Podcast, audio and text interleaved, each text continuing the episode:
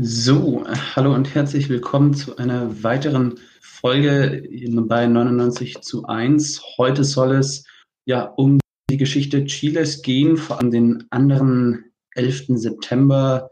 Diesen Titel haben wir bewusst ausgewählt. Warum? Das wird uns gleich unser Gast, unser Interviewgast Robert erzählen. Robert Kulpara ist ähm, ja, 2015 in die Linke eingetreten und dort auch äh, ja, politisch aktiv im Jugendverband bei der AG Cuba C und ist deutsch-chilenischer Aktivist, ähm, der auch mit der gesamten Linken Lateinamerikas solidarisch ist, hat äh, unter anderem bei Amerika 21 zu Chile und Lateinamerika veröffentlicht, arbeitet auch für linken MDBs, kommt selber aus einer richtig, so der berühmten Künstlerfamilie Para. Äh, ich bin da nicht der große Experte, aber äh, seine ja, Oma Onkels, Tanten, also ähm, alle, vielleicht ist es ja den Altlinken bekannt, die, die waren, weiß nicht, war Sängerin, also seine Tante Violetta Parra zum Beispiel, ähm, Kommunistin, die erste Frau, die im Louvre ausstellt, also es sind schon äh, Namen drunter, Onkel auch, Nicanor Parra, nominiert für den Literaturnobelpreis und Dichter, also eine äh, krasse Familie, die auch persönlich von dem Pinochet-Putsch dann natürlich betroffen war. Und ja, ich bin sehr froh, dich hier zu haben. Herr Robert. Danke für die Einladung. Ich bin auch froh, hier zu sein. Ja, möchtest du noch äh, was hinzufügen über dich, deine Person, deinen Werdegang oder politische Kontakte, Familie, worauf du stolz sein kannst? Also vielleicht als Werbeblock für meine Familie so ein bisschen, ähm, also nur damit das, weil für die Altlinken kennen das ein bisschen, dadurch, dass es im Jahr 1973, worüber wir später sprechen werden, zum Putsch in Chile kam, ähm, musste, musste ein großer Teil meiner Familie, also der dessen Nachname ich trage, der Familie Barra, ähm, nach Europa flüchten. Zum Beispiel die, die, der Sohn und die Tochter von Violeta Barra, Isabel und Angel Barra, auch selbst äh, große Künstler, die nach Paris flüchten mussten, Touren auch durch die Sowjetunion gemacht haben. Ähm, Mitglieder der KP Chiles waren und auch alle natürlich die ähm, Regierung der Unidad Popular unterstützt haben. Also eine, eine große Familie, die auch nicht nur abgesehen von künstlerischen Errungenschaften für die chilenische Kultur äh, geschaffen haben, sondern natürlich auch immer sehr politisch waren und immer auf der Seite der Unterdrückten waren und immer versucht haben, auch mit ihrer Musik die, die, die Welt zu verändern. Nicht nur irgendwie Musik äh, der, des, des Selbstzwecks wegen, ähm, sondern auch ein bisschen ähm, das, das Leben der, der, der normalen Menschen mit der Musik, mit der Kunst darstellen zu können. Mm, sehr schön, sehr schön. Ähm, aber legen wir erstmal noch mit Chile los äh, zum Nation Building. Wie ist denn ja, Chile entstanden, unabhängig geworden? Könntest du uns dann einen kurzen Abriss geben? Also ähm, die Unabhängigkeit Chiles, genau wie eigentlich in ganz Lateinamerika, fängt halt an mit äh, Napoleon, der sozusagen Spanien später äh, in, dem, in, in, den, in den letzten napoleonischen Kriegen ähm, äh, übernimmt, sein, sein Onkel einsetzt. Ähm, der, äh, nee, sein, sein, sein Bruder, glaube ich, als König einsetzt und dann, und dann fragen sich alle Leute äh, in Lateinamerika, ähm, an wen bezahlen wir denn jetzt Steuern? An diesen komischen französischen König, der die ganze Zeit nur am Saufen ist? Oder ja, und dann haben sich angefangen, ob das jetzt in Caracas oder in Santiago war, ähm, Gabildos zu bilden, nennt sich das, also solche ähm, durch die durch die oberen durch die oberen 10.000 sozusagen so Räte ein bisschen, also ist ein komischer Begriff, aber solche Selbstorganisationen zu bilden.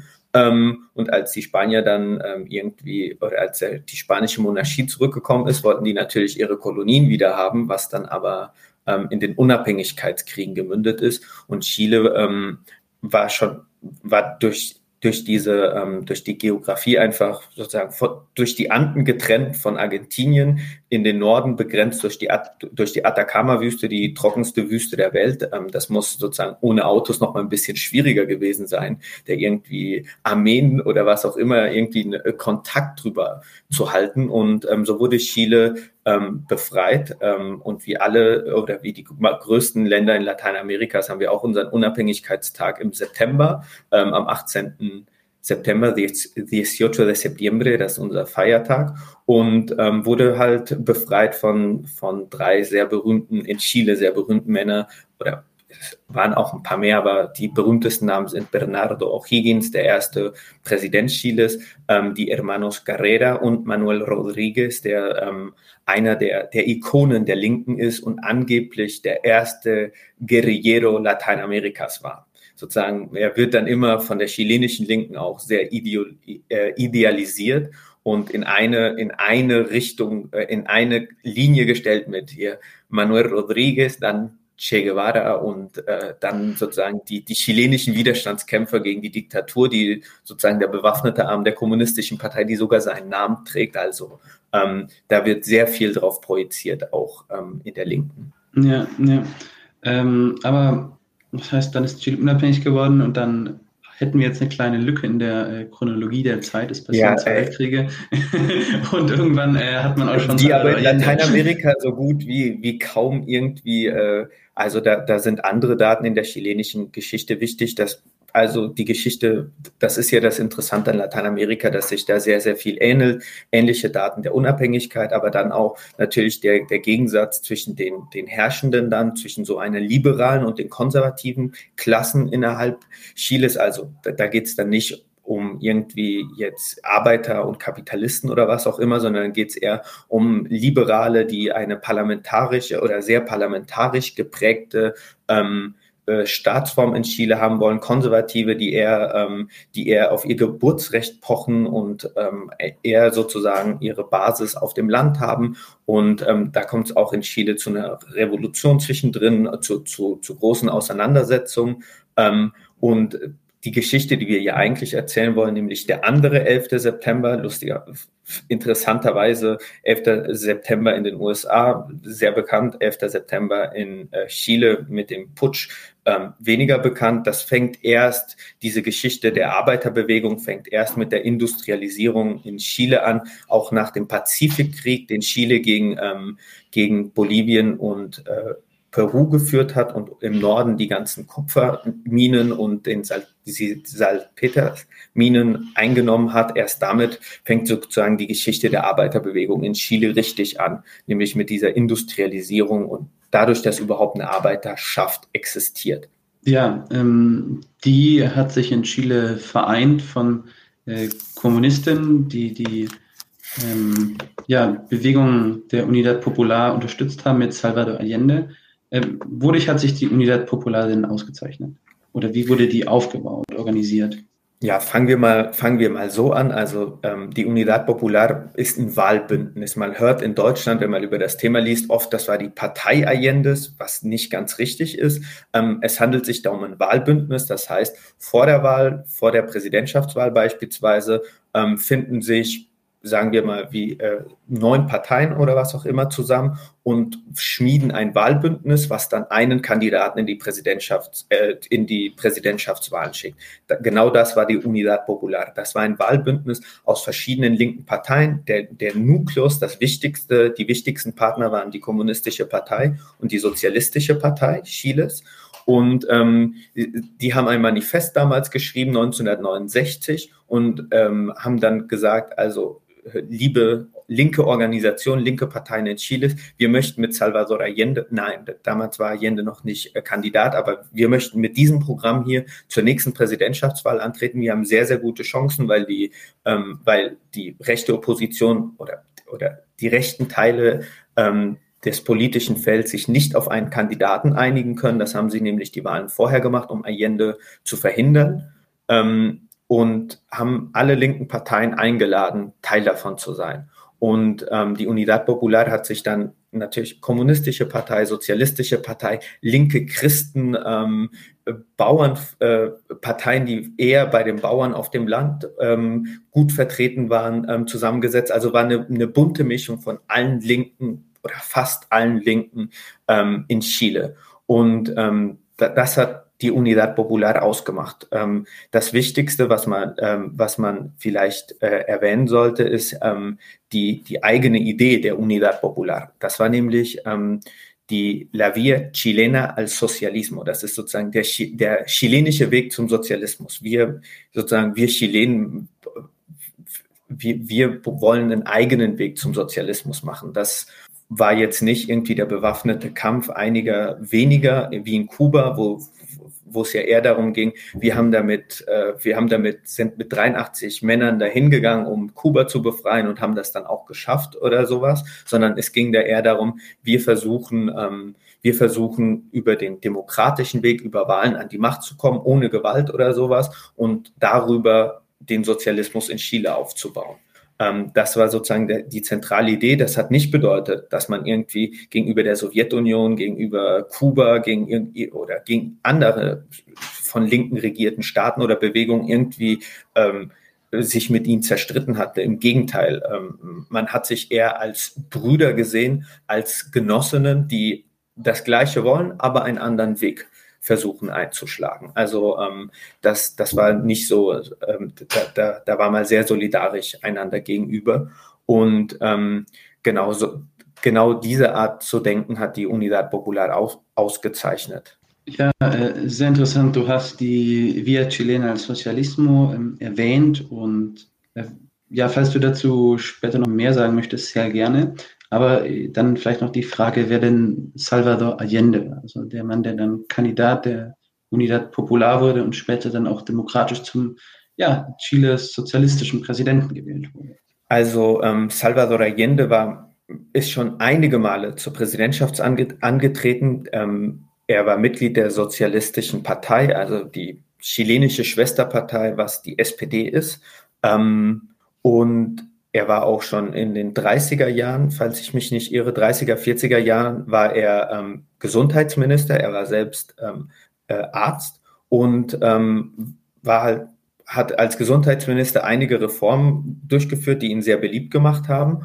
Und ähm, letztendlich ist er später in der Sozialistischen Partei ausgestiegen, ähm, hat damals, also so wird das erzählt, äh, die Studentenrevolte gegen einen damaligen Diktator in Chile äh, durch äh, organisiert gehabt.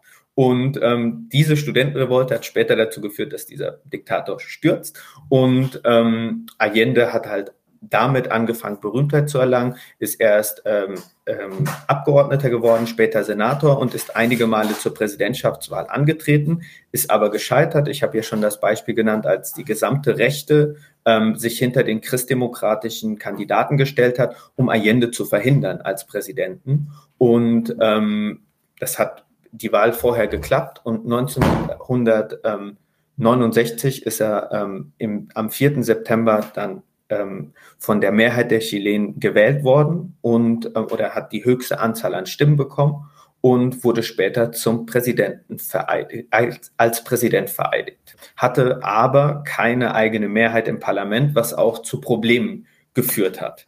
Ja, ähm, hast es gesagt, äh, Probleme. Also der Mann wird von einem sehr breiten Bündnis unterstützt. Das heißt, von, von Kommunisten bis in sozusagen der, der Schwesterpartei der SPD. Also sehr moderate Reformisten, könnte man sagen. Ähm, ähm wie, wie, wie, wie, war da die Toleranz oder, oder wie, wie würdest du das beschreiben?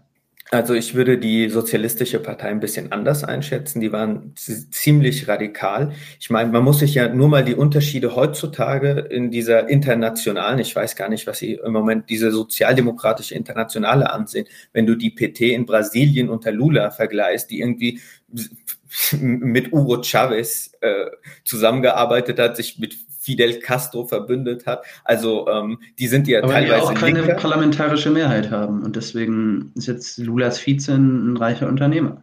Ja, ein Neoliberaler, aber wenn man mhm. sich das mal anguckt, die sind ja oft radikaler als das, was irgendwie, äh, ähm, was sozusagen die, die, linke Alternative zu den sozialistischen Parteien in Europa ist. Deshalb, ähm, das wird, Natürlich sind das am Ende Reformisten und so war ja auch das Programm. Sie haben gesagt, wir wollen hier keinen bewaffneten Kampf führen, sondern wir wollen demokratisch an demokratisch innerhalb dieses Wahlsystems an die Macht kommen und den Sozialismus einführen.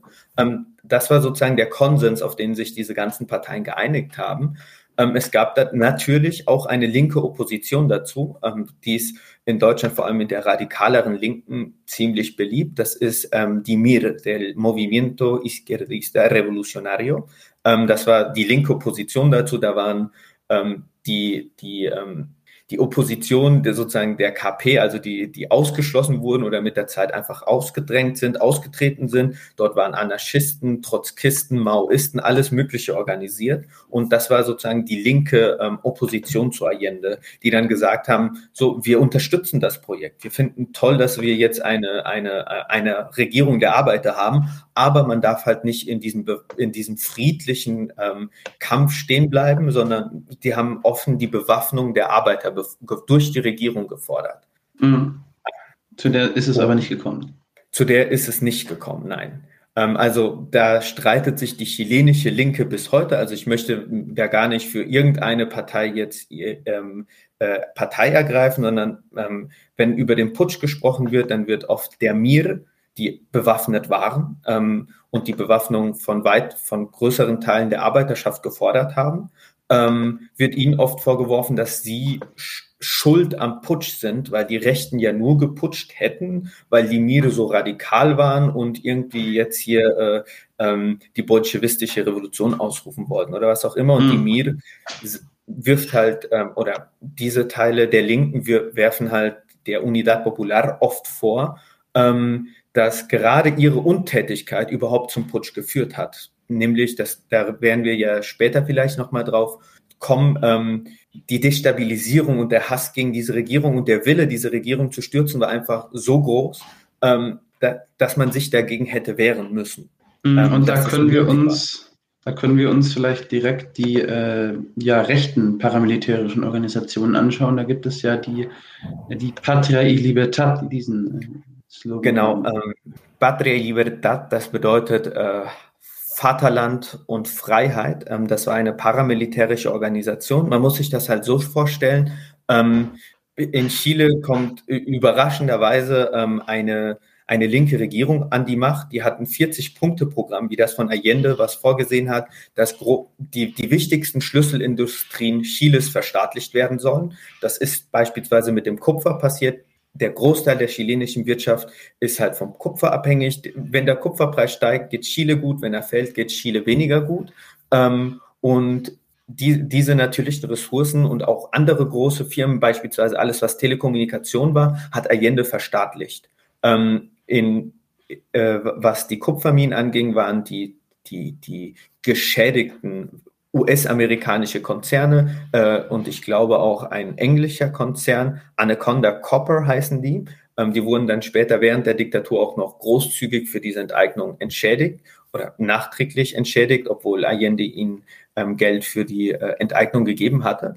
Ähm, und das hat natürlich, also das Geld wurde dann eingesetzt, um den Ärmsten in Chile zu helfen. Es wurde beispielsweise eines der bekanntesten Projekte der Unidad Popular, die es, soweit ich weiß, bis heute noch in Chile gibt, nämlich, dass jedes Kind ein Liter Milch pro Tag bekommt. Also man muss sich das vorstellen, 70er Jahre Lateinamerika, da, da war das größte Problem Analphabetismus, Unterernährung und da wurden beispielsweise solche Projekte mit dem Geld aus dem Kupfer finanziert. Dagegen haben sich dann die ganzen, ähm, die, die herrschende Klasse Chiles erhoben, ähm, erst durch und auch der US-Imperialismus haben sich, haben sich da verbündet und um gegen die Regierung vorzugehen. Das ist beispielsweise passiert, indem die CIA das weiß man, ähm, die, äh, die Akten wurden freigegeben, ähm, den großen konservativen chilenischen Zeitungen Geld zugeschustert hat, um eine Medienkampagne gegen Allende ähm, zu starten. Es wurden,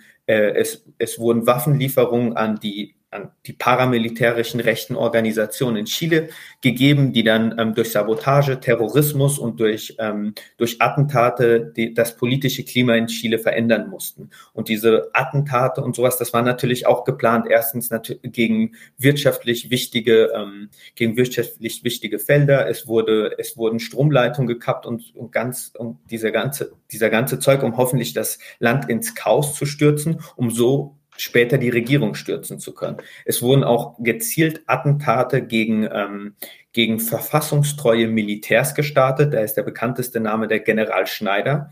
Der wurde in einem Interview gefragt, ähm, das ist durch die ganze chilenische Presse damals gegangen. Werden Sie denn gegen eine sozialistische Regierung vorgehen oder wie, wie reagieren Sie denn auf eine sozialistische Regierung in Chile? Da hat er gesagt, also ich habe meinen verfassungstreuen Eid geleistet und wenn eine Regierung hier demokratisch gewählt werde, dann werde ich nicht gegen sie putschen.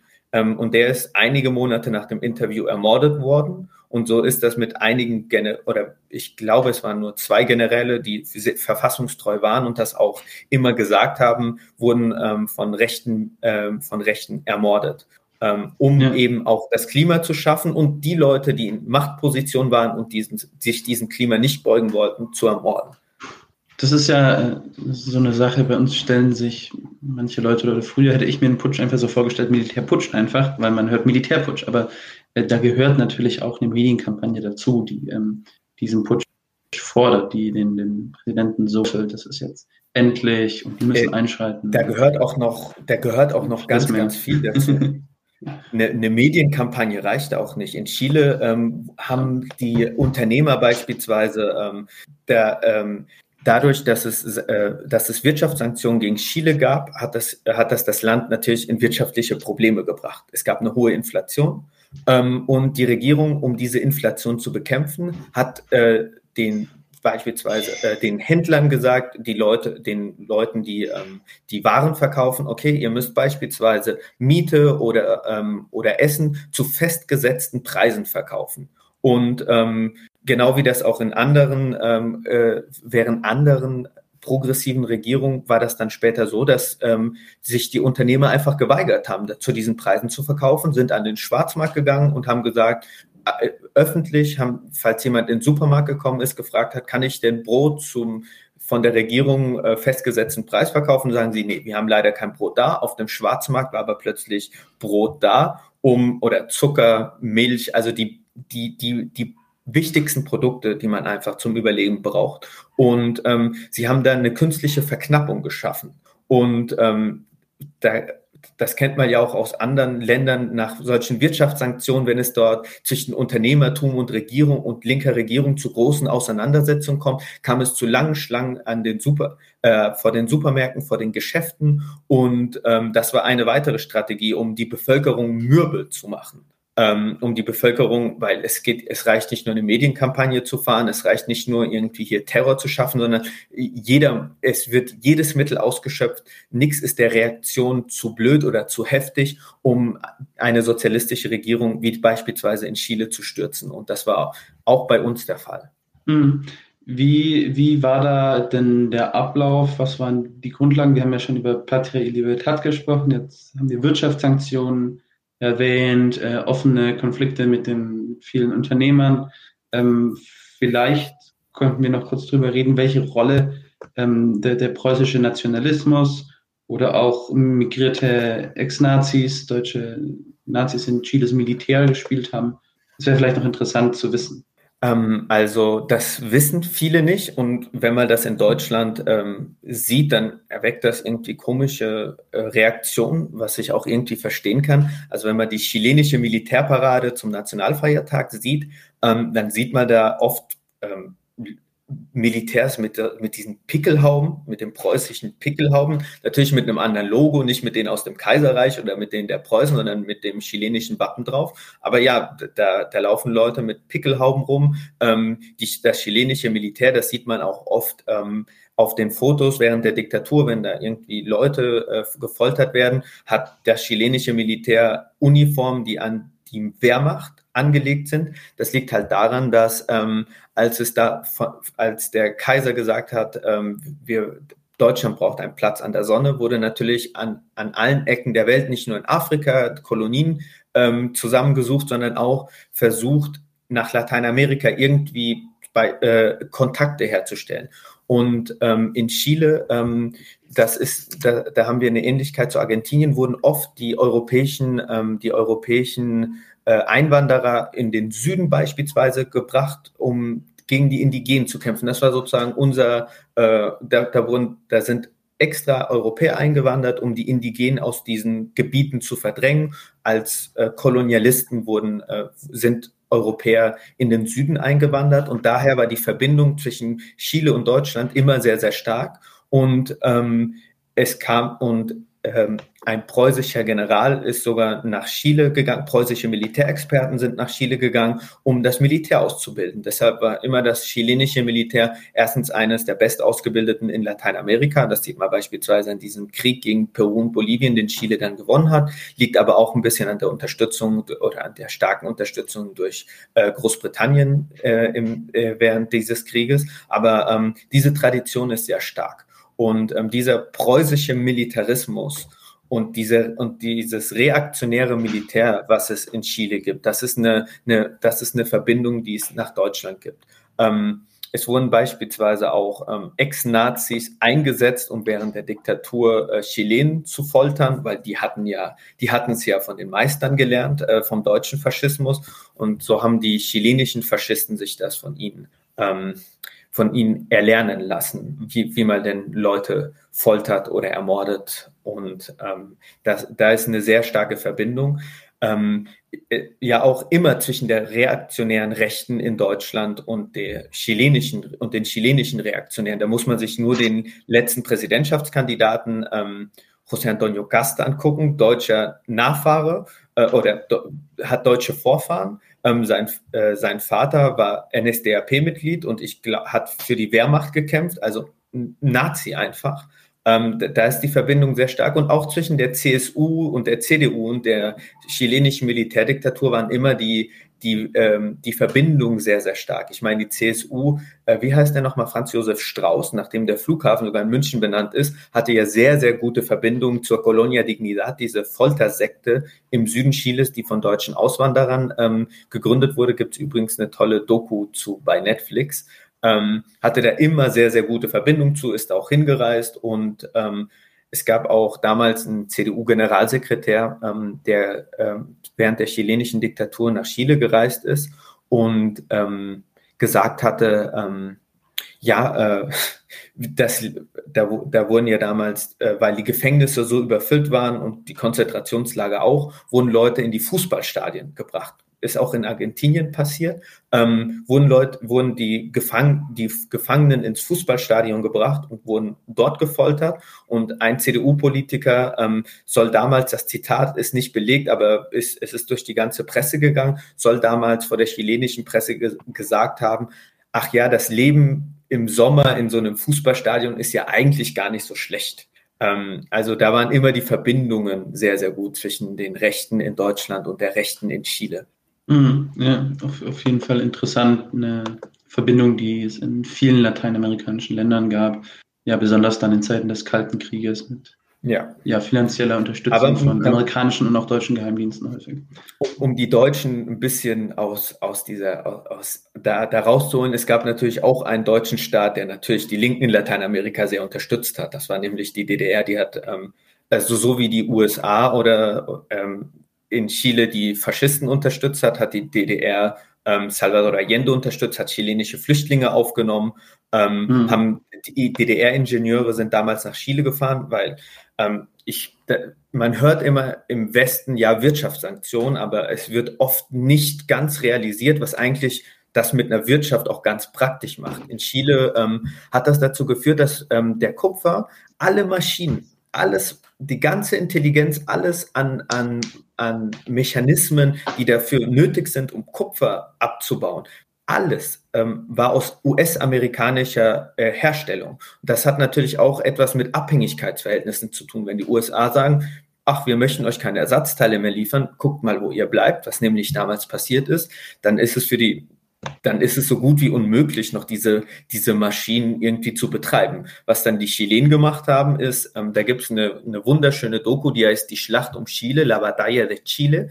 Da zeigt ein chilenischer Ingenieur, guck mal, das hier sind die Ersatzteile, aus, die wir aus den USA haben. Und danach haben wir diese chilenischen Ersatzteile modelliert. Und dann zeigt er, guck mal, das hier sind die chilenischen Ersatzteile aus chilenischer Produktion, das hier sind die aus der US-Produktion.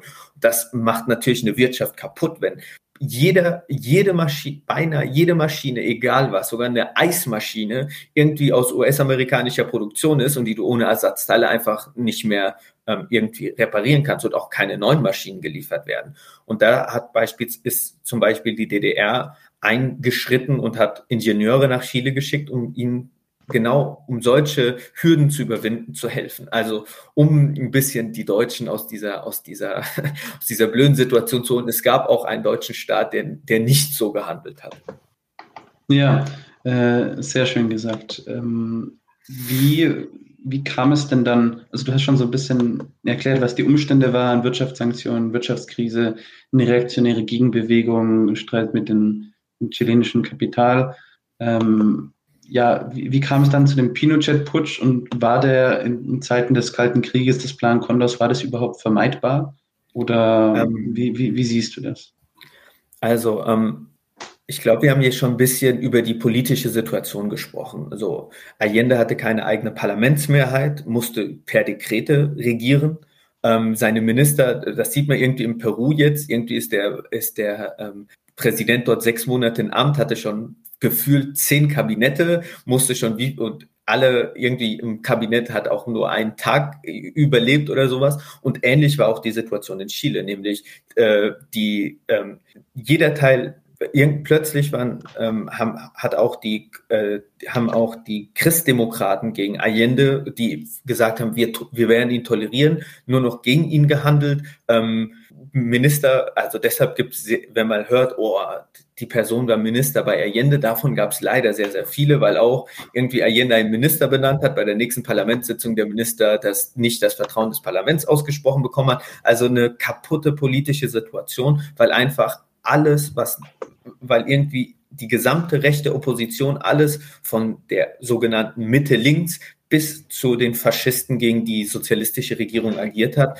Es kam zu Attentaten, Sabotage, zu, zu, zu, zu einem Wirtschaftskrieg innerhalb Chiles durch die Kapitalisten, aber auch durch die USA von außerhalb. Und es war einfach eine, eine krasse politische Situation. Und vor dem Putsch am 11. September kam es schon mal zu einem Putsch. Das war der Danke, Dankedasso nennt sich das. Das ist sozusagen, ähm, das bedeutet, äh, das wird von dem Wort Danke, also Panzer abgeleitet, weil ein äh, weil einige Bata Panzerbataillone sich im Juni, ich glaube der 29. Juni 1973, also einige Monate vor dem späteren Putsch, sich schon dafür eingesetzt haben und einen Putsch durchgeführt haben, der aber von verfassungstreuen Soldaten damals noch zurückge wie, äh, zu, abgewehrt wurde. Also es war eine sehr, sehr ähm, verzwickte politische Situation. Alle haben sich schon auf einen Putsch vorbereitet.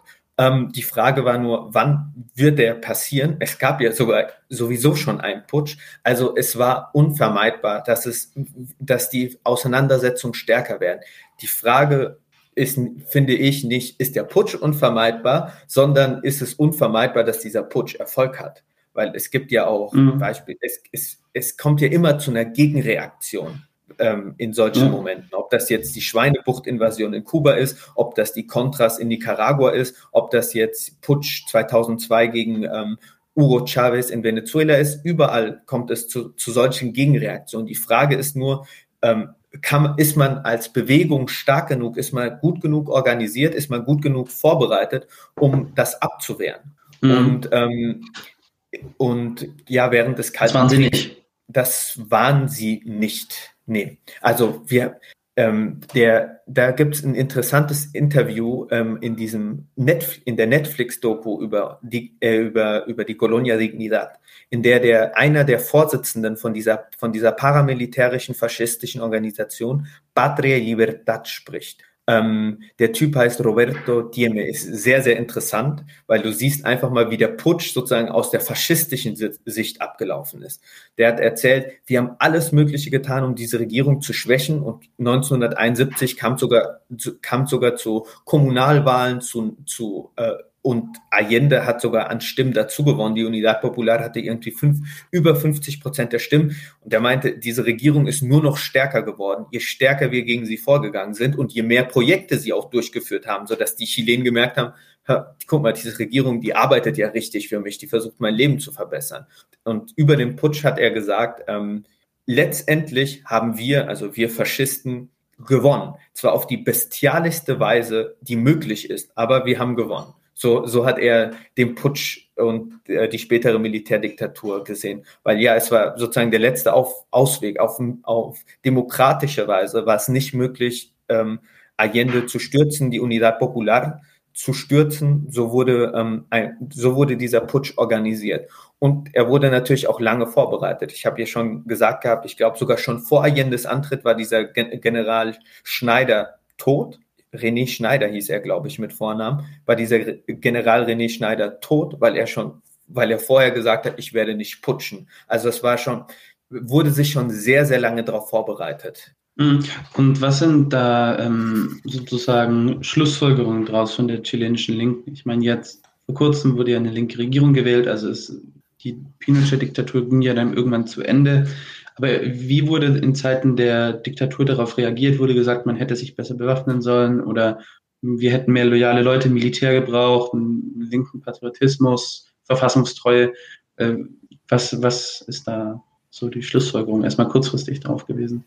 Das ist, wie ich schon vorher dargestellt da hat jede Gruppe, genau wie das in Deutschland ist, du hast zwei Linke und die haben fünf Meinungen, ist das auch in Chile ähnlich. Da hat jede Gruppe irgendwie seine eigene Analyse von dem, was in dieser Zeit passiert ist und wie man darauf hätte reagieren sollen.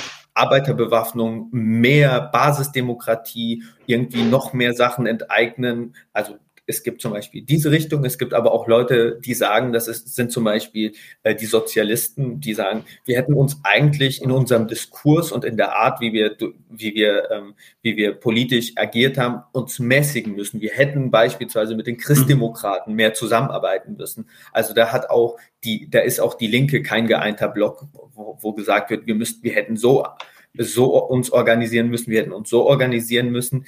Ähm, also äh, ich meine, ähm, da, da, hatte, da hatte jeder irgendwie, hat jeder irgendwie eine eigene Meinung dazu.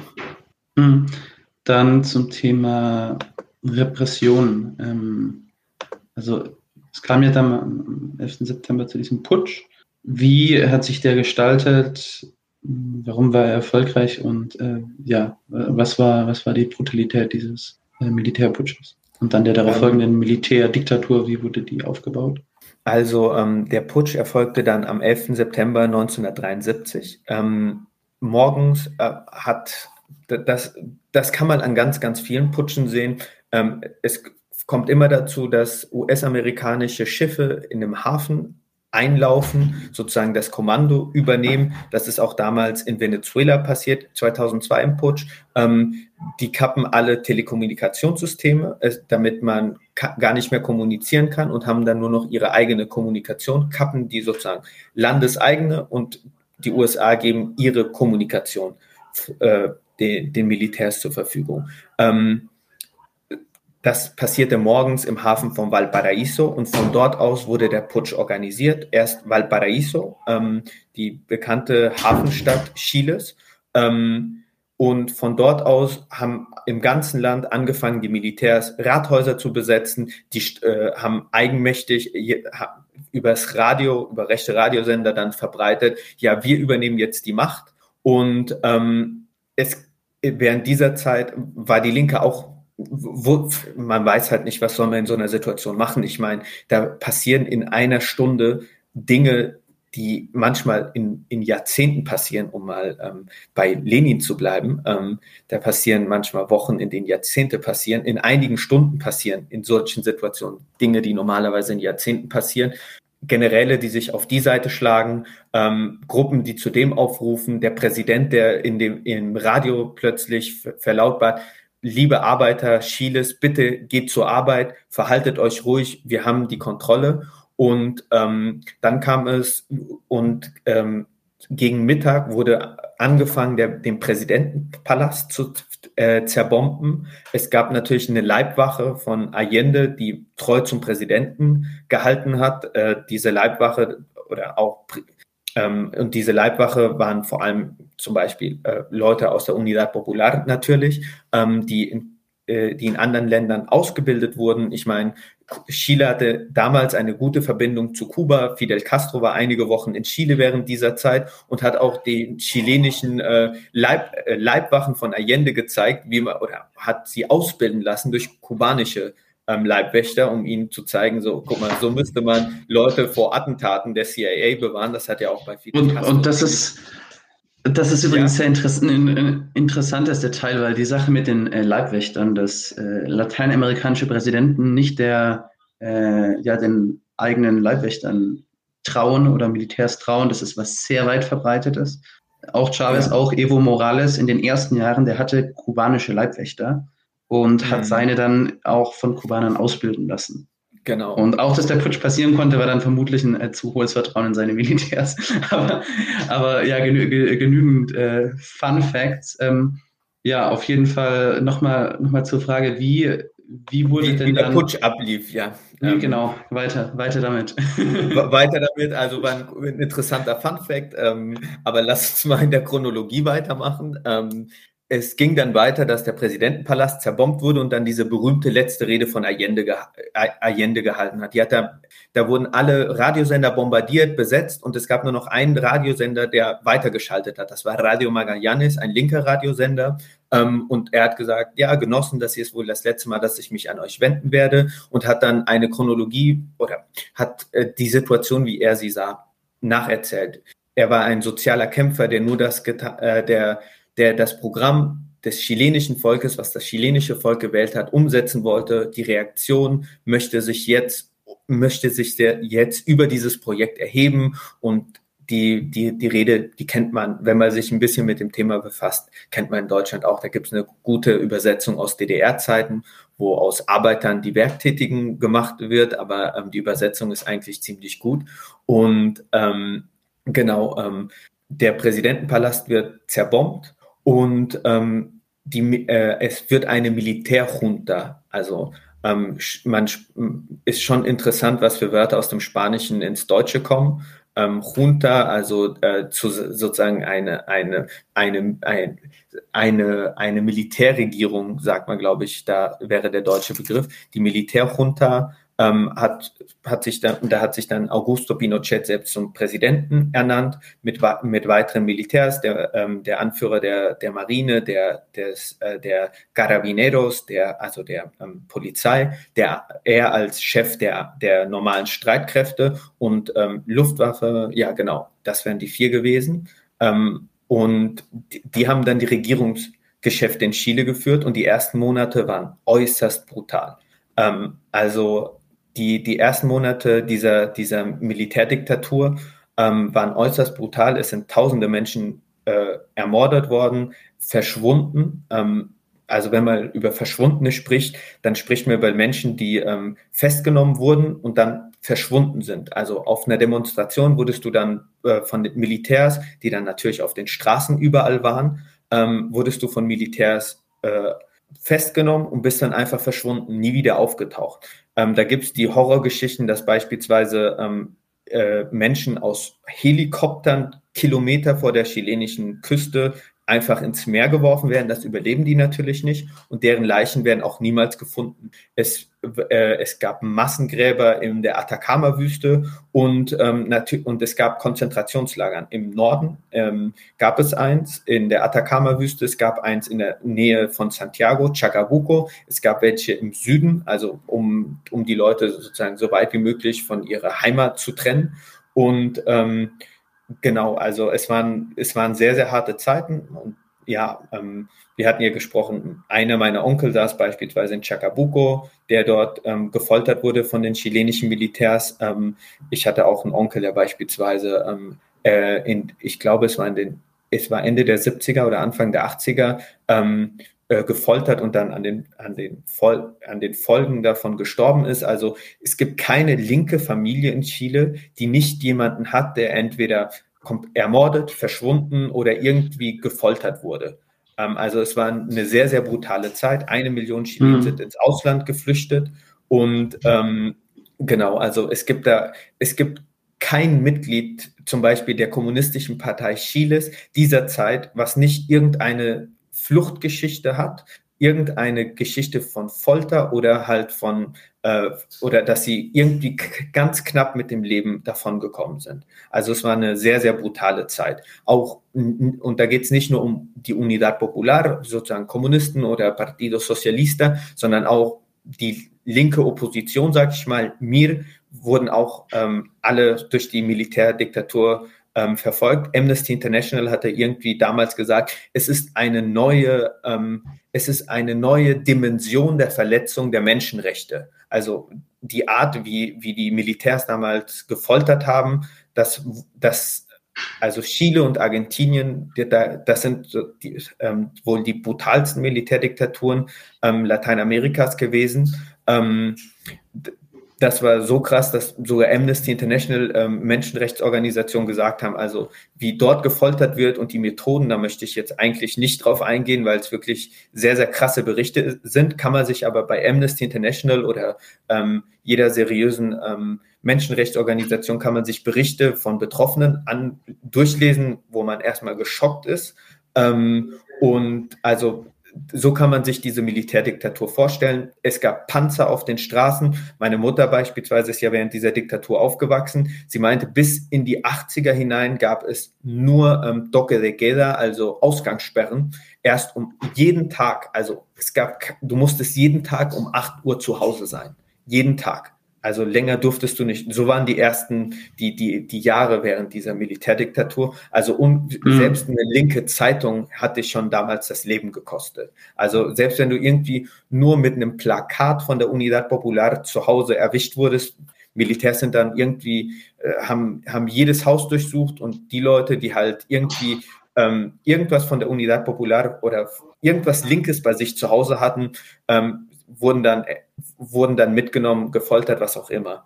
Und ähm, es gibt eine, eine andere lustige Anekdote. Ähm, Pablo Neruda, einer der Literaturnobelpreisträger Chiles, ähm, Mitglied der KP, also der Kommunistischen Partei Chiles, ähm, ist ein, ich glaube, ein Monat nach dem Putsch gestorben. Bis heute wird spekuliert, dass da irgendwie die Militärs dahinter gesteckt haben. Und ähm, seine Häuser wurden während, während dieser ersten Monate ähm, wurden während dieser ersten Monate ähm, überfallen und äh, ge geplündert. Und die Militärs haben alles, was irgendwie nach linker Literatur aussah, verbrannt. Und da gibt es die Geschichte, dass die Militärs damals, ähm, damals sogar ein Buch über Kubismus, also Kubismus, äh, das ist ja diese Richtung, ähm, die, diese, ähm, äh, das kommt ja aus der Kunst, so wenn du so mit äh, Vierecken oder mit Geometrie oder sowas äh, Kunst machst. Und die, das, und da, solche Bücher wird erzählt, das erzählt die Witwe von, ähm, von Pablo Neruda, haben die ähm, Militärs auch verbrannt, weil sie dachten, dass Kubismus was mit Kuba zu tun. Also, ähm, ja, ähm, da, das ist nur, nur so ein kleiner Einwurf, das ist eine Geschichte, die mhm. sehr, sehr oft erzählt wird, um ein bisschen, also einmal darzustellen, so, ja, Bücherverbrennung, also das ganze Programm, ähm, Überfall auf, auf linke Intellektuelle und dann gleichzeitig die Ignoranz, die von den äh, Militärs an den Tag gelegt wird. Weil man muss sich vorstellen, ähm, dazu kommen wir vielleicht gleich noch, wenn wir über Neoliberalismus in Chile sprechen. Militärs sind ja meistens jetzt nicht die großen Intellektuellen, die 40 Jahre an der Uni äh, gelebt haben und studiert haben, sondern es sind halt Militärs. Und ähm, deshalb spricht man in Chile nicht nur von der Militärregierung, sondern von der zivilen Militärregierung, weil die Militärregierung natürlich auch mit Zivilisten kooperiert hat. Also ähm, wenn wir später über die Verfassung Chile sprechen, ähm, da hat kein einziger Militär dran gearbeitet, weil das sind äh, natürlich keine Juristen, sondern haben das rechten Intellektuellen an die Hand gegeben.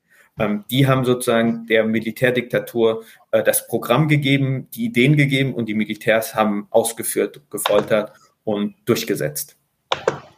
Ja, vielleicht können wir direkt damit weitermachen, ähm, eben mit dem neoliberalen Regime, das dann äh, in, in, Chile installiert wurde. Also wir alle haben vielleicht mal Chicago Boys gehört, die äh, Professoren der University of Chicago, Milton Friedman und, und Konsorten. Ähm, ja. Die sind ja tatsächlich dann auch nach Chile gereist. Ähm, es in dieser sehr, sehr berühmten Doku La Batalla de Chile, die Schlacht um Chile, die es gibt sogar mit einer deutschen Übersetzung, hat mal die junge Welt rausgebracht gehabt, ähm, oder der, der Verlag der jungen Welt, äh, zu 45 Jahren Putsch in Chile oder 40 Jahre auf jeden Fall. Wenn man das im junge Welt Shop mal sucht, ähm, kann man das finden.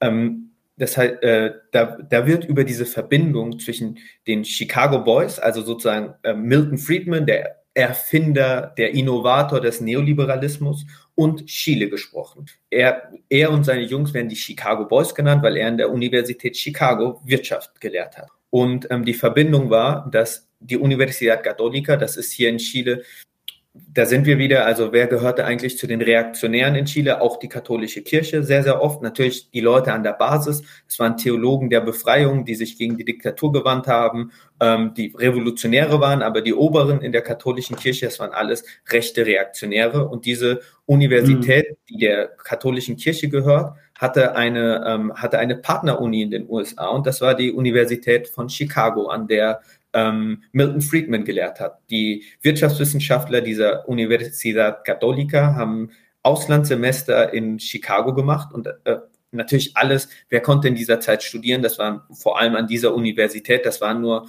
ähm, Bonsen, das, waren, das war die chilenische Elite. Und als dann plötzlich die Militärdiktatur an der Macht war und die irgendwie Halt gesucht haben, Ideen für Wirtschaft gesucht haben, haben sie einfach ihren alten Prof gefragt, ob er nicht mal nach Chile kommen kann. Und genau das ist passiert. Milton Friedman ist nach Chile gekommen, hat sich mit Pinochet getroffen ähm, und hat ihm erklärt, wie er sich denn eigentlich den Neoliberalismus vorstellt. Hat ihm gesagt, guck mal, das, was du machen musst, um die Wirtschaft hier wieder nach vorne zu bringen, ist privatisieren, ähm, liberalisieren und diese ganzen neoliberalen Geschichten. Ähm, Chile ähm, hatte, leidete unter dies, in dieser Zeit immer noch unter, unter wirtschaftlichen Problemen. Ähm, also das ist ja auch eins der Märchen, was oft erzählt wird, wenn dann die linke Regierung stürzt, wir Rechten, wir bringen dann die Wirtschaft wieder ans Laufen. Also Chile ging es in dieser Zeit so schlimm wie nie.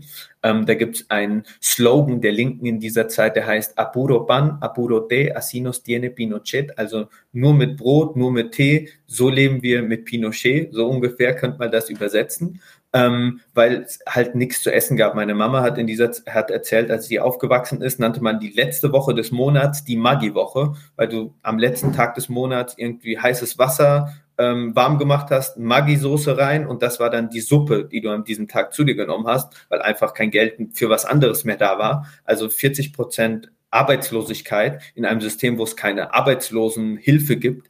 Ähm, also da kann man sich schon die, das Level der Extremarmut in Chile vorstellen, ähm, die in dieser Zeit geherrscht haben. Und ähm, das war die Zeit, in der in Chile der Neoliberalismus durchgesetzt wurde. Da wurden alle neoliberalen Reformen, alles, was das Chile, was Chile heutzutage ausmacht, wurde in dieser Zeit ähm, festgesetzt und auch die Verfassung wurde 1980 von einem nicht gewählten Gremium, also Pinochet und die Militärjunta haben gesagt, wir, wir ernennen diese fünf Leute und die sollen eine neue Verfassung schreiben. Und das ist die Verfassung, die bis heute gilt, eine in der Diktatur geschriebene neoliberale Verfassung. Mhm. Ähm, ja, und wie sahen denn dann die Ergebnisse in diesem neoliberalen Versuchslabor in, in Chile aus? Also du hast ja erstmal erzählt, zunächst ging es wirtschaftlich erstmal äh, ja, nicht so gut weiter.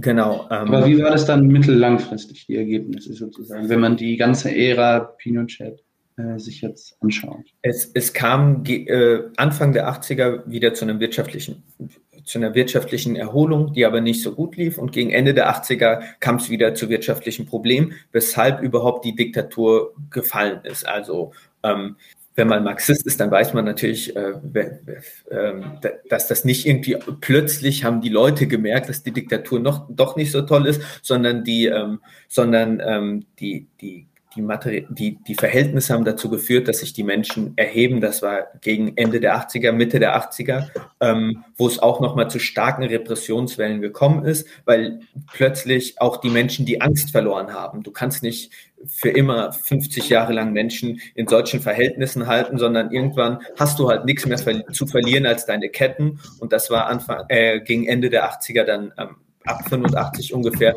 war das dann die, ähm, ähm, war das dann die, äh, die, die, Situation. Und ähm, ich kann, wenn du möchtest, gerne mal ein Beispiel nennen, wie in Chile Rentenversicherung, wie das in einem neoliberalen System eigentlich aussieht, eine Rentenversicherung.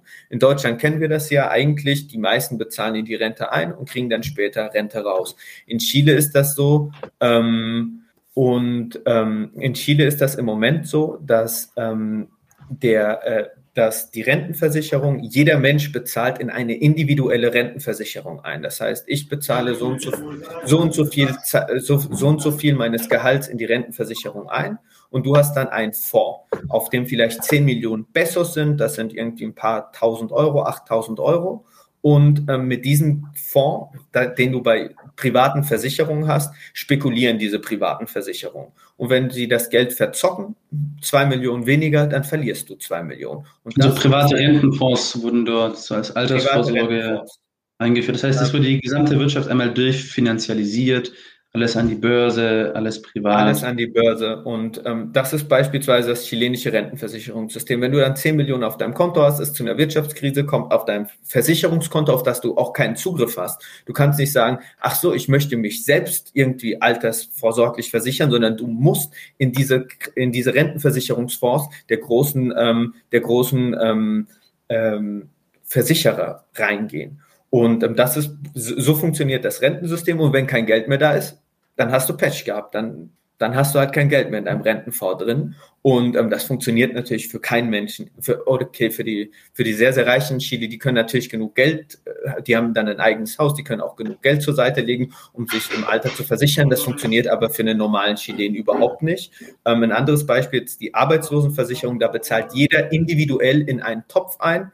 Und wenn du arbeitslos bist, äh, holst du dir das Geld aus dem Topf und wenn kein Geld mehr in dem Topf ist, dann hast, dann kriegst du halt keine, keine Arbeitslosenversicherung mehr. Also so kann man sich den chilenischen Neoliberalismus vorstellen. In der Verfassung steht beispielsweise nicht das Recht auf eine Krankenversicherung drin, was du beispielsweise einklagen könntest, sondern in der, in der chilenischen, ähm, in der chilenischen Verfassung steht, ähm, steht drin, du hast das Recht, dich bei einem privaten Versicherer zu äh, versichern. Also du kannst dir, du hast nicht das Recht, irgendwie äh, dich zu versichern, sondern du hast das Recht, dir einen Versicherer auszusuchen. So ungefähr kann man sich ähm, die, das Ergebnis dieses Neoliberalismus in Chile vorstellen. Ja, sehr interessant. Ähm, ansonsten, was, was müssen wir, gibt es noch was, was wir über Chiles Neoliberalismus wissen müssen oder äh, die, die Pinochet-Diktatur, vielleicht eine kleine Zusammenfassung aus ähm, ich glaube, da, das Letzte, was man vielleicht sagen kann, ähm, einmal das Ende. Es gab, kam 1988 zu einem Referendum, sí o no, also darum ein Referendum, soll Pinochet gehen oder nicht, wo ähm, das Nein, äh, wo das Nein zu Pinochet gewonnen hatte ähm, und Chile in die Demokratie entlassen wurde. Ähm, aber es hat am System selbst hat, hat sich in den letzten 30 Jahren nichts verändert. Es ist sogar einiges schlimmer geworden. Ähm, weshalb die Chilenen, das werden wir vielleicht nochmal an einem späteren Zeitpunkt ähm, ausmachen. Der Neoliberalismus hat sich nicht geändert, die Staatsform hat sich ein bisschen geändert. Man kann alle vier Jahre einen neuen Präsidenten wählen, aber an den Verhältnissen, an denen die Chilenen leben müssen, in diesem neoliberalen System, hat sich überhaupt nichts verändert. Und ähm, das vielleicht so als Abschluss und ähm, vielleicht nochmal eins, zwei ähm, Worte nochmal zur Unidad Popular. Vielleicht ist das ein bisschen zu kurz gekommen, ähm, was eigentlich die Unidad Popular für viele Menschen bedeutet hat. Das war nämlich die erste Regierung, die nicht auf Arbeiter hat schießen lassen. Das war die erste Regierung, die irgendwie Menschen versucht hat, das Leben zu verbessern. Das war die erste Regierung, die sich für für kostenlose Bildung, für Milch für Kinder eingesetzt hat. Und ähm, das ist das für viele Menschen in Chile ist das noch bis heute irgendwie ein, ein Punkt, auf den sie positiv zurückschauen, auf die, auf die Regierung der Unidad Popular. Natürlich kommt immer darauf an, wenn du fragst, wenn du hier in die reichen Viertel wie Tagura, ähm, Las Condes oder sowas gehst, dann da hassen die natürlich alle Allende. Aber je mehr du in die Arbeiterviertel gehst, desto anders wird auch die Sicht auf diese Regierung, nämlich eine Regierung, die einzige Regierung, die sich je für die normalen Menschen eingesetzt hat ähm, eine Regierung mit marxistischen Anspruch, eine Regierung, die, die den Sozialismus einführen wollte und auch einige sehr, sehr weitreichende Reformen durchgeführt hatte. Also man kann, es gibt dieses 40-Punkte-Programm der Regierung Allende, was eigentlich Allende vier, äh, machen wollte, wenn er an der Regierung war. Es ging da um Bekämpfung der Korruption, Begrenzung der Abgeordnetengehälter. Es ging da auch um ähm, Bildung für alle, es ging um Gesundheitsversorgung für alle. Ich meine, in Chile sind dort Menschen an ganz an heilbaren Krankheiten gestorben. Und ähm, nochmal, um das ein bisschen klarer zu machen, ähm, nochmal ein bisschen klarer zu machen, was eigentlich ähm, diese Unidad Popular für die Menschen bedeutet hat. Ich glaube, das ist vielleicht ein bisschen zu kurz gekommen, aber jetzt beim Abschluss nochmal. Also ähm, das war die Unidad Popular, eine, eine sozialistische Regierung.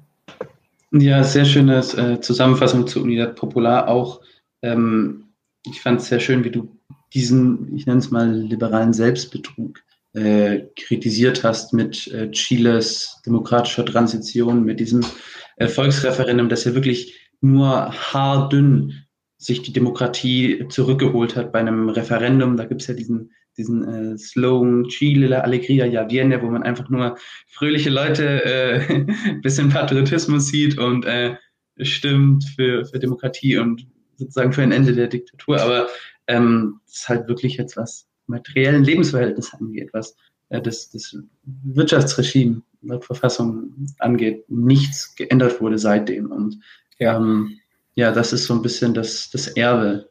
Also die Kampagne, die, die Kampagne wurde ja auch so geführt, wie man sie hätte führen können. Ich meine, das war eine Kampagne, da musstest du vorher deine Werbevideos sozusagen bei der, Militär, äh, bei der Militärregierung abgeben und die haben sie dann über die staatlichen Sender verbreitet.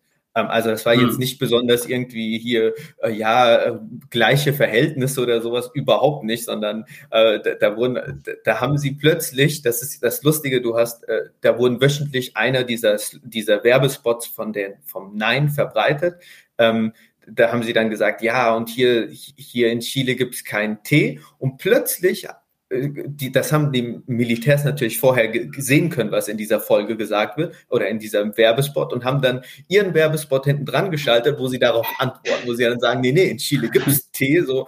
Also da weiß man doch, dass da irgendwas nicht stimmt. Also es wurde auch unter, de, unter welchen Verhältnissen wurde das eigentlich geführt. Aber ja, die meisten Chilenen dachten, wenn die Demokratie kommt, die Demokratie kommt, dann können wir was verändern. Aber das hat sich für viele Chilenen als Lüge herausgestellt. Es gibt Umfragen, 80 bis 90 Prozent der Chilenen lehnen das momentane politische System ab. Das bringt ihnen überhaupt nichts. Es gibt eine hohe Ablehnung der Parteien. In Chile glaubt niemand mehr an, an das, was hier Demokratie genannt wird, weshalb es 2019 zu einem riesigen sozialen Aufstand kam. Ich würde sogar sagen, fast zu einer Revolution kam.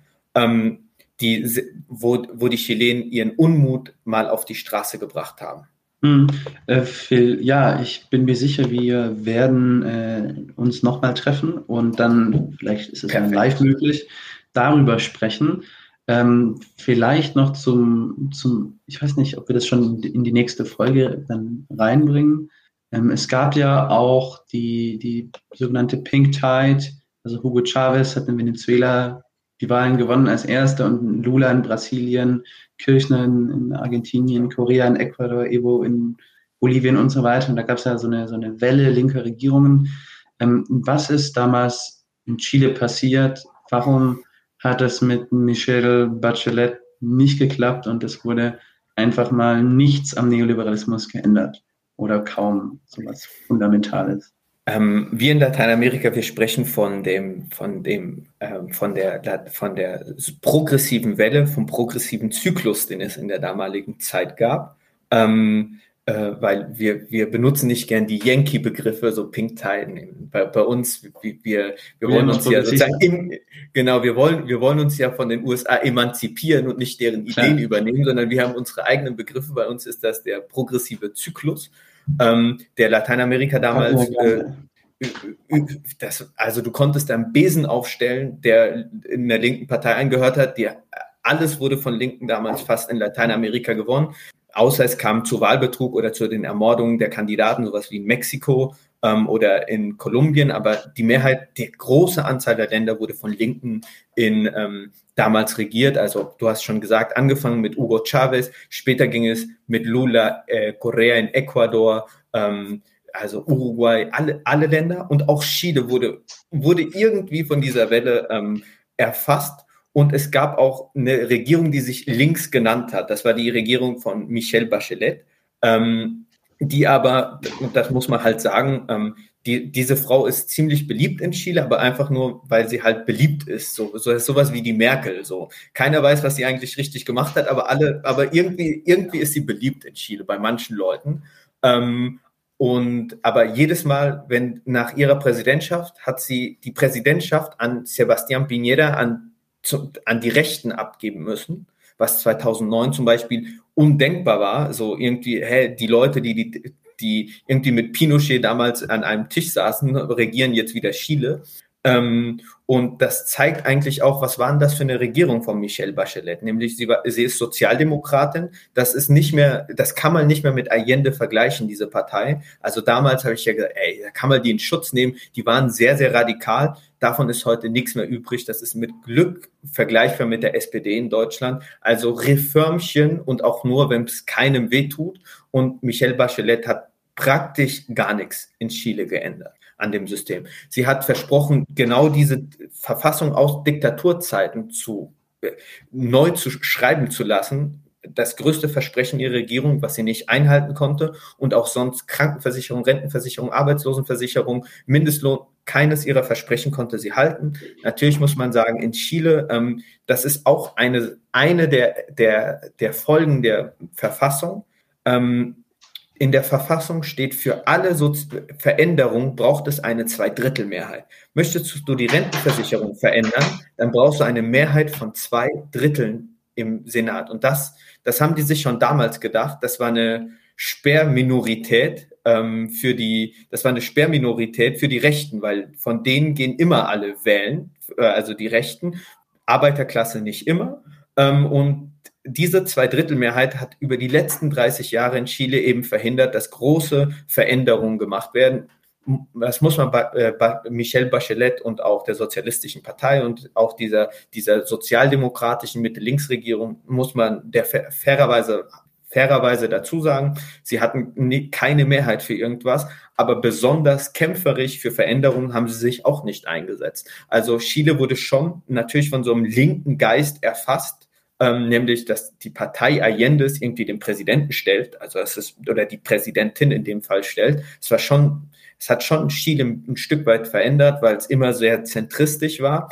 Aber ähm, letztendlich hat es immer zu, dazu geführt, dass viele Leute demoralisiert waren, verzweifelt waren und immer weniger Menschen an die Politik geglaubt haben, weil über 30 Jahre immer versprochen wurde, la alegría ya viene, die, die Freude kommt endlich, wie in diesem Slogan vom Nein zu Pinochet, was aber letztendlich niemals gekommen ist. Also diese Chile wurde davon erfasst und ja, Bachelet hat dann auch die Fotos mit den ganzen anderen linken Regierungen damals 2006, 2007, ähm, aber in der Realität hatte das, hatte das kein, für die Menschen in Chile keine große ähm, Veränderung und auch keine der anderen linken Regierungen würde jetzt sagen, ja, Chile, das große Beispiel der, des, des progressiven Reformismus oder sowas. Nee, überhaupt nicht. Mhm, ja, nee, aber insofern interessant, als das auch in Deutschland im Grundgesetz wir Artikel 14 haben, der ja äh, grundsätzlich Enteignung, Nationalisierung zulässt, sprich theoretisch äh, auf demokratischem Weg ein äh, ja,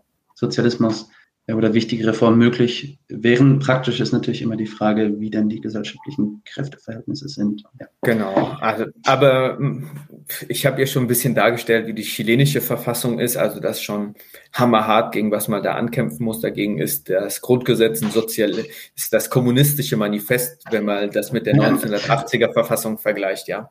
Muss man sich halt drüber nachdenken, dass halt das wurde geschrieben zu Zeiten, als es Generalstreiks in Westdeutschland gab und äh, Systemkonkurrenz, Kalter Krieg und äh, das ja, halt absolut. Der, der, der damals damalige Kompromiss war.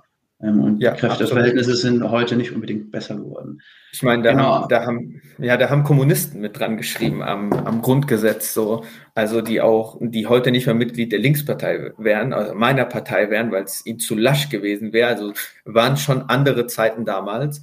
Ähm, und ja, während Militärdiktatur, wo, wo, die, wo die reiche Elite Chile sich ihre eigene Verfassung geben konnte, da sieht man auch die Kräfteverhältnisse von 1980, nämlich wo jede linke Partei verboten war und ähm, die Unternehmer sich ihre eigene Verfassung schreiben konnte, die bis heute, bis heute noch ähm, in Kraft ist. Mal schauen, wie sich das jetzt weiterentwickelt. Wir haben ja für einen Verfassungskonvent gestimmt, der die, eine neue Verfassung erarbeiten soll. Genau, ich bin nämlich äh, froh ankündigen zu dürfen, dass wir Robert bald wieder hier haben werden dann hoffentlich für ein Live-Interview. Dieses Interview ist ja äh, im Voraus aufgezeichnet worden.